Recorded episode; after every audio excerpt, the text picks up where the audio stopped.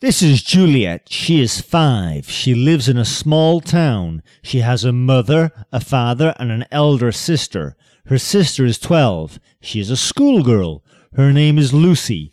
Juliet has a lot of toys. There are dolls, a rabbit, a kitten, and many more. Juliet loves her dolls. They are small but very beautiful. They have a pack of clothes.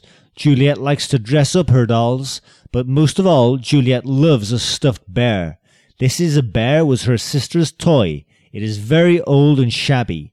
The bear has only one eye, and one of his paws has a lot of stitches. Their dog tore the bear's paw off once, but this stuffed bear is Juliet's favorite toy. She loves to hug it in her sleep.